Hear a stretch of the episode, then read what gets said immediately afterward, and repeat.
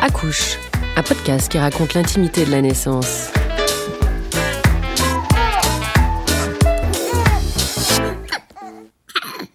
Bienvenue dans cet épisode d'Accouche. Comme les autres de notre série, il ouvre en grand les portes de la salle de naissance. Dans cet épisode, nous consacrons notre conversation aux accouchements par césarienne. Programmés ou non, désirés ou pas, cette pratique concerne aujourd'hui en France une mise au monde sur cinq. C'est presque deux fois plus que la recommandation de l'OMS. Selon l'organisation, en dessous de 10% de césariennes, les besoins médicaux ne seraient pas intégralement couverts. Au-dessus, il n'y aurait plus de bénéfices. Mais alors, doit-on considérer que la césarienne est trop pratiquée en France? L'explication est-elle seulement médicale? Ou faut-il aller la chercher au-delà, dans le champ social, économique ou politique?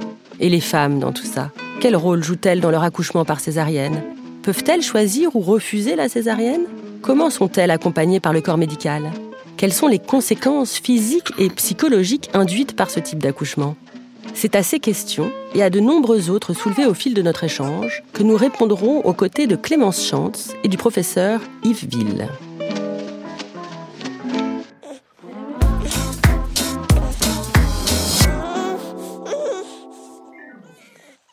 Clémence Chantz, bonjour. Bonjour. Vous êtes sage-femme et sociologue, chargée de recherche à l'IRD, l'Institut de recherche pour le développement. Vous avez obtenu une bourse de recherche en maïotique de la Fondation Mustela en 2017 pour votre projet Césaria. Professeur Yves Ville, bonjour. Depuis 2009, vous dirigez le service de gynécologie obstétrique de l'hôpital Necker à Paris, au dernier étage du lumineux bâtiment Laennec, dans ce service qui prend en charge plus de 3000 accouchements par an.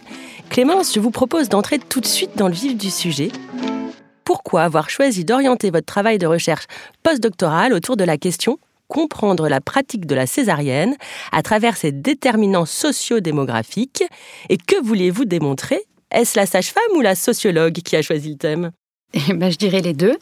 Si l'on regarde l'extrême variabilité des taux de césarienne dans le monde aujourd'hui, avec certains pays comme le Mali ou le Niger qui ont des taux de césarienne en population autour de 2-3%, et d'autres pays euh, comme la République dominicaine ou le Brésil qui ont des taux qui dépassent les 50%, on comprend bien que cette pratique n'est pas uniquement liée à des déterminants médicaux et qu'elle est largement guidée par des déterminants sociaux tels que l'organisation des soins, la dimension économique de la pratique, le rapport au corps, à la sexualité ou les rapports sociaux de domination. Donc avec le programme de recherche Césaria, on a vraiment voulu identifier les déterminants sociaux de cette pratique de la césarienne dans cinq pays qui avaient des contextes très différents par rapport à cette pratique. On s'est donc intéressé au Bénin, au Mali, au Cambodge, au Vietnam et à la France. De façon plus précise, on a vraiment voulu comprendre la façon dont les femmes se représentent l'accouchement, et notamment l'accouchement par césarienne. Clémence, les résultats de votre enquête ont-ils été conformes à votre idée de départ? Alors, pour cette recherche, on a mis en place une méthodologie mixte, c'est-à-dire à la fois avec une approche qualitative et quantitative. La particularité de cette recherche, c'est qu'on a travaillé aussi avec sept étudiants sages-femmes en master de maïotique. On a mené une cinquantaine d'entretiens semi-directifs, à la fois avec des femmes, avec des sages-femmes, avec des gynécologues obstétriciens. Et d'autre part, on a mis en place une cohorte de 330 femmes, donc qu'on a suivies dans le temps et qu'on a interrogées par questionnaire fermé. Donc ces femmes ont été interrogées en fin de grossesse, puis on les a recontactées après leur accouchement pour savoir comment s'était passé l'accouchement. Face à l'augmentation des taux de césarienne partout dans le monde, depuis les années 2000, il y a eu beaucoup de publications et beaucoup de recherches qui ont été menées pour essayer de mesurer les taux de préférence des femmes par rapport à la pratique de la césarienne dans différents pays du monde.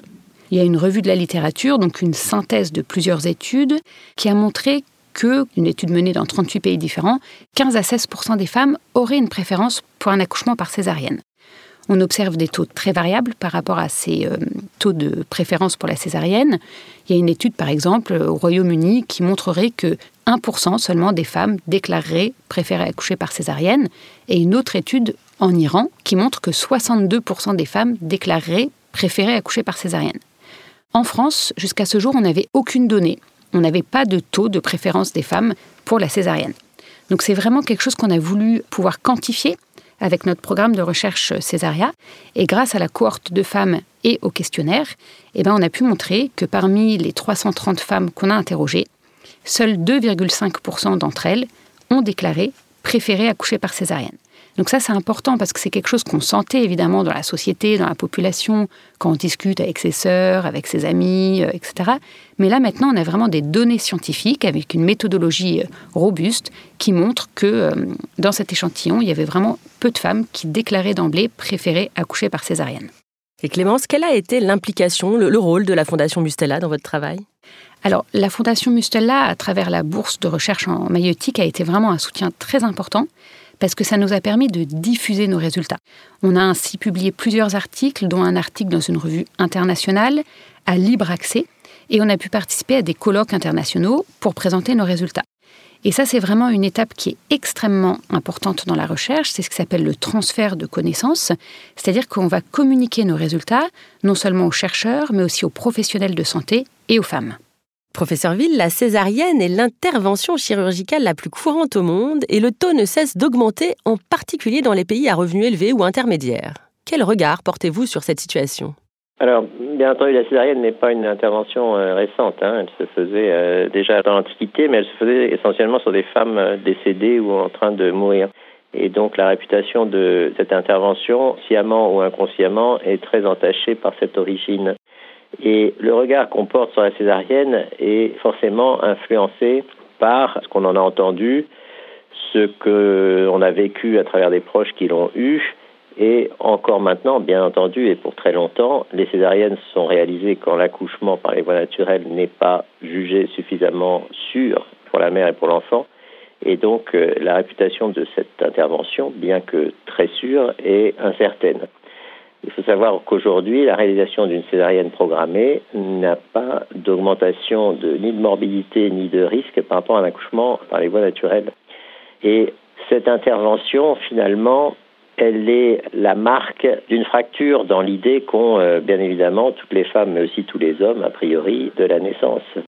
Et autant la société a été extrêmement sensibilisée à la médicalisation de la procréation, avec des progrès considérables et une technicité extrême dans l'obtention d'une grossesse, autant son aboutissement, qui est la naissance, n'a pas du tout, du tout été influencé ou très peu dans l'esprit euh, collectif par ces changements technologiques d'une part et l'évolution de notre environnement et des facteurs de risque de femmes qui sont maintenant enceintes, qui ne l'auraient pas été sans cette médicalisation et dont soudain, eh bien, on estime qu'il n'y a pas lieu de remettre en cause l'aboutissement de cette grossesse, donc la, la, naissance et surtout les modalités de cette naissance. Clémence, vous avez beaucoup voyagé et vous avez remarqué que la France a une position très à part sur, sur ce sujet, n'est-ce pas? Oui, alors c'est vrai qu'on observe presque partout dans le monde des taux de césarienne qui sont en augmentation. Et la France a un positionnement particulier par rapport à ça, puisqu'on observe un taux de césarienne qui est stable, autour de 20%, et depuis une vingtaine d'années en France. D'autre part, on observe vraiment, comme on l'a dit juste avant, une forte préférence des femmes pour l'accouchement voix basse, mais aussi une préférence pour l'accouchement voix basse des professionnels de santé, avec dans les discours vraiment toujours une référence à la nature et au fait que l'accouchement par voix basse serait plus naturel. Et donc ça, c'est quelque chose qui est très présent tant dans les discours des femmes que dans les discours des sages-femmes et des obstétriciens. Vous confirmez, euh, professeur Ville, le rapport français euh, très particulier à la césarienne? Certainement, enfin en tout cas le rapport qui est décrit est effectivement celui de la France, c'est-à-dire que l'archaïsme de l'obstétrique fait qu'on ne remet absolument pas en question que la nature est bonne et qu'il faut tout faire pour se rapprocher de l'impact idéal de la nature sur nos comportements et sur notre mode de reproduction. C'est une confiance qui quelquefois est assez euh, jusqu'à être aveugle. Oui. Les gynécologues, les femmes et les sages-femmes semblent préférer l'accouchement par voie basse, notamment pour l'apport en probiotiques pour le bébé et l'aspect physiologique. Vous confirmez, professeur Ville? Alors, les effets de mode dans la santé aujourd'hui se focalisent sur l'impact de l'exposition au microbiote euh, de la mère par le nouveau-né. Et bien évidemment, quand un nouveau-né naît par césarienne, il n'est pas exposé au même environnement qu'un nouveau-né qui naît par euh, les voies naturelles. Et les grandes études épidémiologiques, elles sont grandes par les chiffres, hein. c'est quelquefois des cohortes de plusieurs millions de naissances, nous disent que quand euh, un enfant naît par césarienne, eh bien, il est exposé à plus de pathologies euh, environnementales et allergiques que lorsqu'il naît par les voies naturelles. Mais ces études, pour immenses que soient les cohortes, ce sont des études qui sont sorties de registres de compagnies d'assurance américaines essentiellement ou de registres de naissance où on peut retrouver l'item césarienne, mais où manquent absolument tous ou presque tous les facteurs de confusion possibles pour euh, expliquer éventuellement cet excès d'asthme, cet excès de tout un tas de, mots euh, très contemporains et qu'on attribue donc à l'exposition différentielle au microbiote d'un enfant né par les voies naturelles ou par césarienne quand on analyse une immense base de données avec 50 ou 100 items qui sont disponibles dans la base de données, il n'est pas rare de trouver un, deux ou trois facteurs qui montrent une signification quelconque. Donc euh, le fait de correspondre aussi à cette tendance qui est l'intérêt particulier pour le microbiote en ce moment, ont développé effectivement cette théorie autour des enfants nés par césarienne. Et après un accroissement du taux de césarienne de 20 ans, le chiffre s'est stabilisé autour de 20% euh, depuis les années 2000, comme disait Clémence. Et comment vous expliquez ça, euh, professeur Ville? Bah, je pense qu'en France, les conduites obstétricales sont relativement homogènes. Les femmes n'ont pas tellement aujourd'hui de raison de reconsidérer les modalités d'accouchement parce qu'elles entendent rarement des discours discordants par rapport à la doxa de toujours. Et on s'aperçoit que les demandes de césarienne, dites de convenance, sont bien souvent uniquement le fait soit d'une histoire triste antérieure, soit euh, de convictions sur des aspects annexes de la naissance elle-même, comme de préserver son périnée, comme de pouvoir programmer les choses, car il existe souvent une confusion entre programmation de la naissance et césarienne, c'est une confusion fréquente. Voilà, donc euh, il n'y a pas tellement de raison que la demande augmente. Et dans les conduites obstétricales, encore une fois, on a rarement, rarement encore intégré les facteurs qui ont conduit à cette grossesse et le terrain qui préexistait à la grossesse pour discuter éventuellement de la voie d'accouchement. Et vous pensez que les médecins ne prennent pas assez en compte euh, la voix des femmes au sujet de la césarienne? Ou est-ce que c'est vraiment les médecins qui choisissent exclusivement euh, cette décision? Alors, à l'échelle populationnelle, je ne sais pas si on peut dire ça, mais à l'échelle individuelle, les exemples sont multiples. Euh, je gère une maternité dans laquelle on écoute cette demande et on ne la remet pas en question. On essaye de s'assurer que cette demande est bien comprise, mais on ne la remet jamais en question à Necker. En revanche, euh, ces dames qui arrivent ici parce que finalement elles savent qu'on euh, pourra accéder à leur demande, elles ont eu bien souvent un ou plusieurs refus, de refus catégoriques, secs, d'obstétriciens en disant Madame, la césarienne ne se pratique que lorsqu'elle est strictement indiquée sur un plan médical et obstétrical. Le refus sec est quelque chose qui n'est pas, bien entendu, rare dans la bouche des obstétriciens. Je ne sais pas si c'est ce refus qui contribue à la stabilité du taux de césarienne. À mon avis, c'est surtout la réputation historique de la césarienne et de ses indications, et puis le manque d'informations sur euh, tous ces aspects annexes, en particulier la différence d'exposition du périnée entre un accouchement euh, par voie basse et une césarienne, et le fait que la césarienne ne soit plus un geste morbide comme elle l'a euh, très longtemps été. Clémence, dans votre recherche, vous questionnez également l'influence de l'organisation du système de santé et des politiques sanitaires sur l'offre et la demande de césarienne. Quelles sont vos conclusions? Alors, comme on l'a vu, la demande de césarienne aujourd'hui, elle est peu fréquente en France. Cependant, même si elle est marginale, les soignantes ou les soignants doivent être préparés et pouvoir écouter cette demande lorsqu'elle est formulée. La HAS, qui est la haute autorité de santé, reconnaît l'existence de la demande de césarienne, mais elle n'a pas émis de directive particulière à ce sujet. Avec le programme de recherche Césaria, on a interrogé des sages-femmes qui constituent le premier recours dans le suivi d'une grossesse physiologique et on les a questionnés sur leur attitude et leur ressenti face à une demande de césarienne. Et là, on vraiment on constate qu'elles se retrouvent dans un état de conflit éthique et de forte tension éthique entre différents principes. D'une part, les sages-femmes disent toutes d'emblée Ah ben non, moi, quand une femme me demande une césarienne, euh, non, non, ben, je vais lui expliquer que vraiment, euh, c'est l'accouchement par voie basse, c'est ce qu'il y a de mieux pour elle, pour son enfant. Donc vraiment, je vais faire mon possible pour l'orienter vers la voie basse. Et dans la même phrase, elle nous dit, mais en même temps, c'est son corps, donc euh, c'est elle qui choisit, elle est libre, elle choisit. Euh. Donc le fait de l'orienter vers l'accouchement par voie basse, ça c'est vraiment le principe éthique de bienveillance ou de non-malveillance.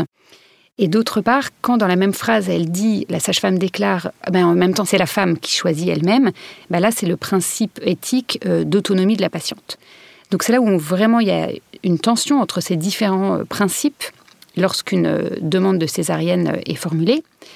Et quand on regarde la loi Kouchner de 2002 qui demande que la patiente puisse formuler un choix personnel mais qui doit être libre et éclairé, ben, on voit que dans la majorité des cas, c'est quelque chose qui est encore difficile en France et qu'on est encore dans une relation qui est fortement paternaliste entre euh, les soignants et les patientes. Professeur Bill, vous insistez aussi sur le fait que les nouvelles conditions d'enfantement ont beaucoup modifié les données, notamment le recul de l'âge du premier enfant. Pensez-vous qu'il vaudrait mieux proposer davantage de césariennes, justement, pour ces femmes-là? Alors, en obstétrique, on est un petit peu schizophrène avec la césarienne, parce que c'est une intervention qu'on va décider de proposer et même quelquefois de décider tout simplement de faire sans vraiment la proposer de façon extrêmement urgente dans les minutes qui suivent la question posée et pour laquelle on n'aura aucune arrière-pensée le plus souvent de risque particulier. Et puis après, on va effectivement pied à pied défendre de façon élective une voix basse dont on ne connaît pas l'issue a priori. Et effectivement, quand on fait une césarienne, on ne se pose pas la question de la césarienne qu'on fait, on se posera éventuellement, on devra se la poser d'ailleurs, la question de césarienne qu'on devra faire éventuellement par la suite. Et ceci euh, touche à deux concepts, le fait de pouvoir ou pas accoucher normalement après une césarienne. On sait que c'est possible, on sait que ça revient un peu à jeter une pièce en l'air entre pile et face, mais c'est possible. Et surtout, combien de césariennes avant que de se trouver dans un risque de morbidité sévère, voire d'un risque vital pour la mère, essentiellement par, lors des grossesses ultérieures, la localisation du placenta par rapport à la cicatrice qu'on a fait. Donc, ce qui compte énormément dans une demande de césarienne ou d'information sur une césarienne élective, c'est de savoir, d'avoir une idée du projet familial de cette femme, son projet reproductif. Une première grossesse à 41 ans euh, ou, ou plus obtenue par PMA, euh, il est rare que ce soit dans le contexte d'un projet familial de trois ou quatre enfants. Et en revanche, une femme de plus de 40 ans avoir un plancher pelvien qui sera beaucoup plus vulnérable aux suites d'un accouchement, en particulier si celui-ci est un petit peu difficile mécaniquement. Donc, encore une fois, l'information est cruciale et aujourd'hui, l'information est bien souvent tronquée et on ne tient pas non plus compte euh, éventuellement, comme vous le disiez, des conditions d'obtention de la grossesse sur euh, des pathologies euh, gynécologiques euh, qui soient éventuellement impactantes sur le déroulement de la grossesse et sur la probabilité que l'accouchement se passe normalement et ne finisse pas dans une décision de césarienne en urgence. C'est le cas des femmes qui ont des ovaires polykystiques, hein, ce qui correspond à peu près à 5 à 10 des femmes. C'est le cas des femmes qui ont une endométriose, hein, qui est une maladie qu'on a remis très justement en lumière récemment tellement elle est fréquente et, invalidante. Ces deux grands syndromes gynécologiques, par exemple, ont un effet extrêmement négatif sur la fin de grossesse en termes de fonctionnement du placenta pour soutenir ce fœtus et cet enfant au cours du travail, par exemple, et également sur la mécanique de l'utérus qui est euh, beaucoup moins bonne qu'une femme qui n'a aucune de ces deux pathologies. Si vous ajoutez à cela effectivement l'âge maternel, éventuellement la présence de fibromes et euh, le fait que la grossesse ait été obtenue par euh, procréation médicalement assistée, à partir de 38 semaines, ces femmes ont un risque d'accident périnatal avec un risque vital pour l'enfant qui est supérieur à 3 pour 1000. Donc, euh, bien entendu qu'on ne commence jamais un entretien avec ce type de statistiques, mais il faudrait quand même qu'on tienne compte de l'histoire de ces femmes et de l'histoire de cette grossesse avant de déclarer que Noël n'est pas que le 25 décembre et pour toute fin de grossesse, quelle qu'elle soit, avec un accouchement euh, normal et physiologique. Dans votre étude, Clémence, vous avez eu envie d'ajouter le terme satisfaction sur l'accouchement. Pourquoi est-ce important? Je pense que la satisfaction des femmes est trop peu prise en compte et que leur voix, aujourd'hui encore, est trop peu entendue. Dans les différents rapports d'évaluation des pratiques en maïotique, on se base généralement sur des indicateurs de morbidité, de mortalité, voire de coût, mais rarement sur la satisfaction des femmes. Un des résultats intéressants dans la recherche qu'on a menée est le suivant. Lorsqu'on interroge les femmes qui ont accouché par voix basse et qu'on leur demande si elles ont été satisfaites de leur accouchement, 94% des femmes déclarent que oui, elles ont été satisfaites de leur accouchement. Lorsque maintenant on interroge les femmes qui ont accouché par césarienne et qu'on leur demande si elles ont été satisfaites de leur accouchement, elles ne sont que 24% à déclarer avoir été satisfaites de leur accouchement. Et ça, c'est un résultat qui doit alerter. Parce que des femmes qui ne sont pas satisfaites de leur accouchement, elles sont notamment plus à risque de dépression du postpartum, qui est une pathologie qui touche une femme, mais aussi un couple, une famille. Et voilà, donc aujourd'hui, je pense qu'il est vraiment important de travailler aussi sur la satisfaction des femmes et de la mesurer.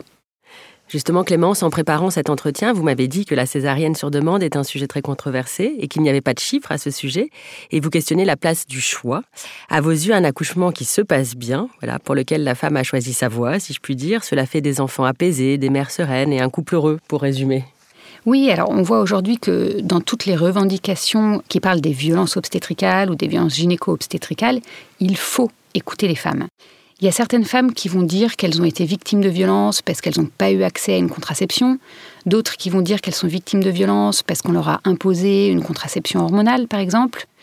Sur un autre sujet, des femmes vont dire qu'elles ont été victimes de violences parce qu'elles n'ont pas pu avoir une analgésie péridurale, parce que l'anesthésiste était occupé. D'autres qui vont dire qu'elles ont eu une anesthésie péridurale trop forte et que du coup on les a dépossédées de leur accouchement parce qu'elles n'ont plus rien senti. Et je pense que ça, ça doit vraiment nous donner une leçon dans le sens où ce qu'il faut, c'est aujourd'hui écouter chaque femme et adapter nos pratiques à un niveau individuel. Il faut écouter les besoins émotionnels et physiques des femmes qui accouchent. C'est une des raisons pour lesquelles les sages-femmes aujourd'hui réclament une sage-femme pour une femme, afin d'avoir le temps d'écouter, d'accompagner les femmes dans ce moment qui est si important, pour ne pas dire central et crucial dans la vie d'une femme, et d'une façon plus générale dans la vie d'une famille et d'une société. Professeur Ville, y a-t-il un ou des profils de type de femmes qui font la demande d'un accouchement par césarienne? Il y a plusieurs profils et tout dépend de leur euh, background, de leurs antécédents à la fois personnels et, relationnels, hein, parce que c'est euh, au sein de la famille, entre amis, etc., qu'on discute de sa satisfaction d'avoir accouché. Et pour reprendre ce que disait Clémence, euh, que 24% des femmes qui ont accouché par césarienne soient satisfaites de leur accouchement n'est pas surprenant puisque aujourd'hui, la très grande majorité, la quasi-exclusivité des césariennes sont faites pour une indication, une indication médicale qui, en elle-même, hein, est un facteur de stress et d'insatisfaction. Que l'accouchement soit prématuré, que la femme soit hypertendue, que le bébé soit trop petit, que le bébé soit trop gros, qu'il y ait une souffrance fétale pendant le travail. Tout ceci va précipiter une cascade d'événements dont la maîtrise va lui échapper et le fait que 25% de ces femmes soient satisfaites de leur accouchement je trouve, n'est pas un mauvais résultat. Et de même, la nature est bonne le plus souvent, et donc 94% des femmes disent avoir bien vécu leur accouchement, ne me surprend pas non plus. Donc pour revenir à ce que vous disiez sur les profils des femmes, bah, ce sont des femmes qui sont informées et qui ont donné un poids relatif à certains facteurs plus qu'à d'autres. Par exemple, bah, voilà, j'ai 45 euh, ans, euh, ce sera mon premier et probablement mon dernier enfant. J'ai eu du mal à l'avoir. Je ne veux pas courir le risque d'un accouchement euh, difficile, d'une extraction instrumentale, d'une épisiotomie. Certaines dames mettent la césarienne au-dessus en termes de valeur attachée, au-dessus du fait du risque d'avoir un forceps ou une épisiotomie. Je préfère avoir une césarienne et euh, je veux courir moins de risque d'avoir un problème de statique pelvienne euh, dans 10 ans. Donc le mélange de tout ça, ou la phobie de l'accouchement. Et, ça, bien sûr, il faut y travailler pendant la grossesse. Il faut effectivement essayer de faire en sorte que ce ne soit pas un choix par défaut. Et pour ajouter sur ce que dit Clémence sur le choix des femmes, il faut que ces choix soient des vrais choix. Parce que dire que c'est le choix des femmes est une généralisation qui, par essence, est incompatible avec le terme de choix. Un choix, c'est individuel. Donc, euh, il faut vraiment, un, bien informer les femmes, et deux, que leur choix soit éclairé sans être manipulé. Voilà. Mais des profils, des profils, voilà, ils sont tout à fait multiples. Clémence, vous avez constaté que parmi les femmes accouchées de votre étude, certaines auraient aimé une césarienne mais n'ont pas osé le demander. Pourquoi? Euh, Vous parlez de contrôle social. Oui, ben on voit que les femmes sont encore euh, trop souvent infantilisées, pas assez écoutées. Et il y a plusieurs femmes qui nous ont dit qu'elles auraient aimé pouvoir aborder le fait de pouvoir demander une césarienne, mais qu'elles n'ont pas osé demander ou alors qu'elles l'ont fait sous forme de rigolade ou sous forme de boutade, pour reprendre leur terme. Alors je suis pas là en train de dire euh, il faut accepter ou pas accepter euh, une césarienne sur demande, mais ce qu'il faut, c'est écouter les femmes, les informer et mettre en place toutes les conditions leur permettant d'exprimer leurs envies et leurs besoins.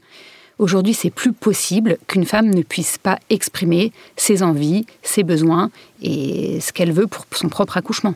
J'ai l'impression que vous êtes assez d'accord euh, tous les deux.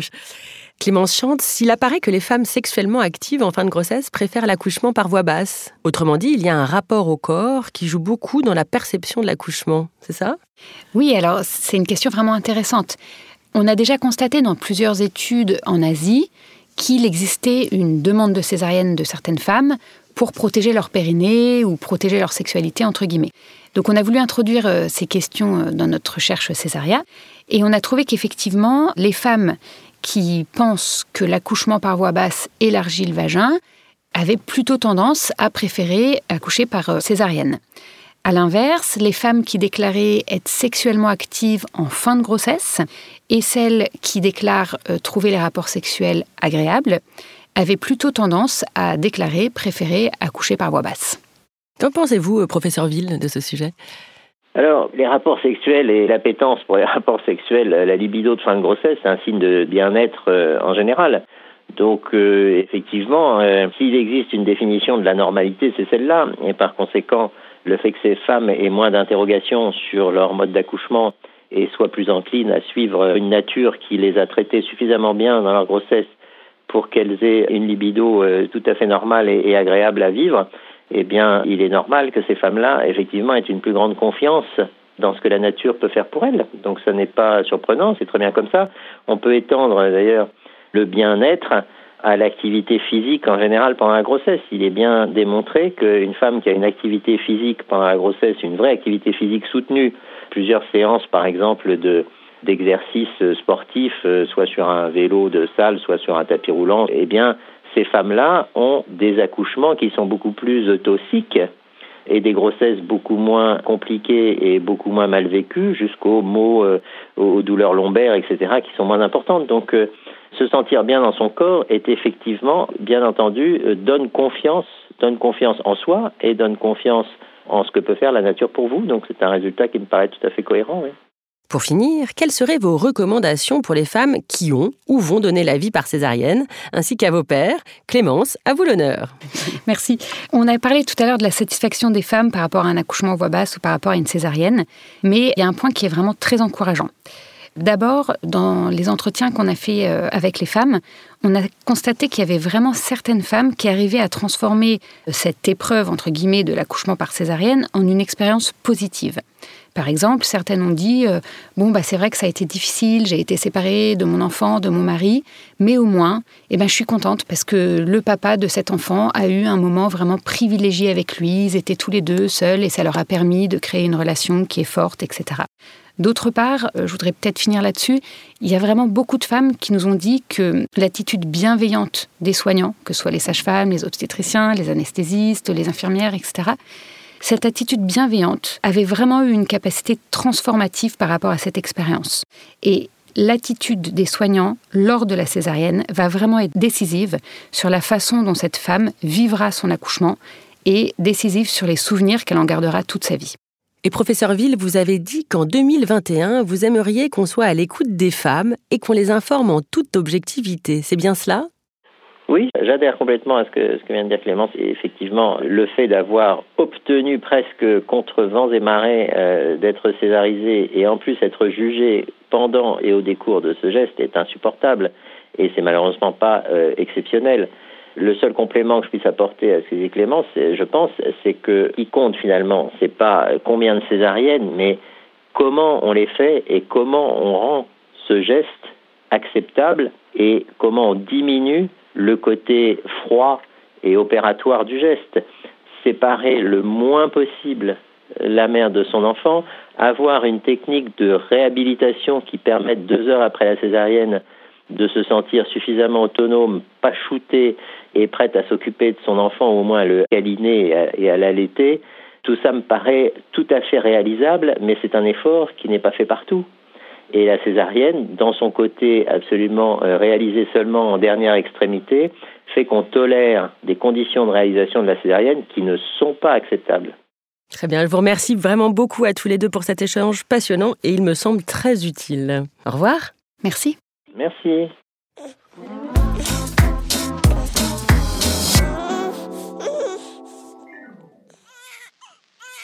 Ainsi s'achève cet épisode d'accouche. Comme dans la vie, la salle de naissance reste ouverte 24 heures sur 24 et 7 jours sur 7.